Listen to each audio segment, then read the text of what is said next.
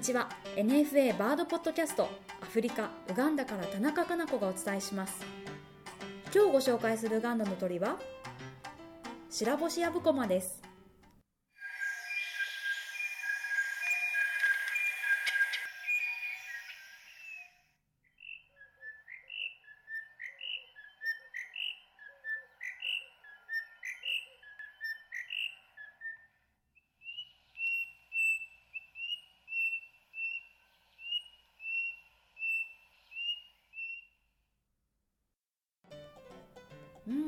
いろいろこうレパートリーがあるんですね。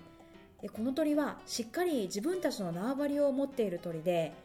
オスもメスもそれを守るために鳴くんです。でもこの鳴き方には地域によって違いがあるんですね。白星ヤブコマはヒタキ科の鳥で胸からお腹が鮮やかな黄色。頭と背中部分が青っぽく見えたり灰色っぽく見えたりします。オスもメスも成長は同じカラーリングで鳥の世界では珍しくメスが小さめなんですね。これは私個人の意見なんですけれどもこの鳥はこう横から見るとシュッとした感じでウガンダ流でいうところのこうスマートっていう言葉がしっくりくるんですけど正面から見ると昔日本の総理大臣をしていた村山首相を思い出させるんですね。というのも目の上にこう白い斑点があってこれがどうも正面から見ると眉毛にしか見えなくなります。なんかコミカルになっちゃうんですね。この鳥はアフリカの南東部に縦長にこう分布していて山岳地帯から海抜0メートル地帯まで分布しています。12種類の亜種がいましてウガンダでは西部と東部にこう分かれて分布してるんですけど東の部分には Mount Elgon という山があってそこにしか住んでない亜種もいます。でこの亜種は尾羽が全体的に黒っぽいんですね。で実はこのエルゴン山高さ4321メートルアフリカで8番目に高い山で森林性の鳥の宝庫なんです。ウガンダでは年に1回 Big Birding Day という24時間鳥を観察して何種類鳴き声を聞いたり姿を見たかを競うイベントがあるんですけど昨年はこのエルゴン山でわずか24時間でちょっと信じられないんですけど275種類見たという史上最高記録が出たほどです。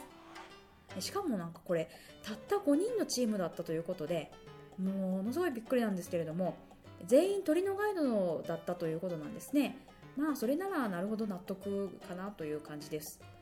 ちなみに私が参加したチームは、えー、すいません怠け者で4時間しかやらなくて52種類しか観察できませんでした。このエルゴン山には実は在来種の竹が生えてるんですね。でそこでもあのこの白星ヤブコマを見かけることができます。ちなみにこの竹はもちろんタケノコが生えるんですけど日本の代表的なタケノコとは違ってちょっとこう細長いタイプなんですね。でウガンダの人って食べる人はいるのかなって聞いたらあの一応いる少数派だけれどもいるということでした。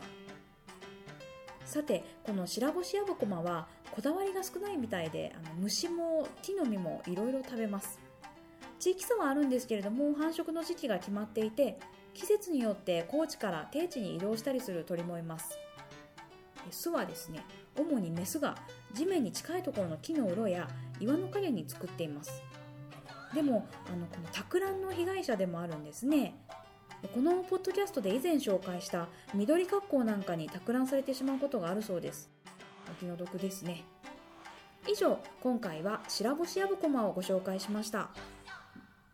NFA バートポッドキャスト。この番組はナショナルフォレストリーオーソリティとネイチャーユガンダの協力でお伝えしました。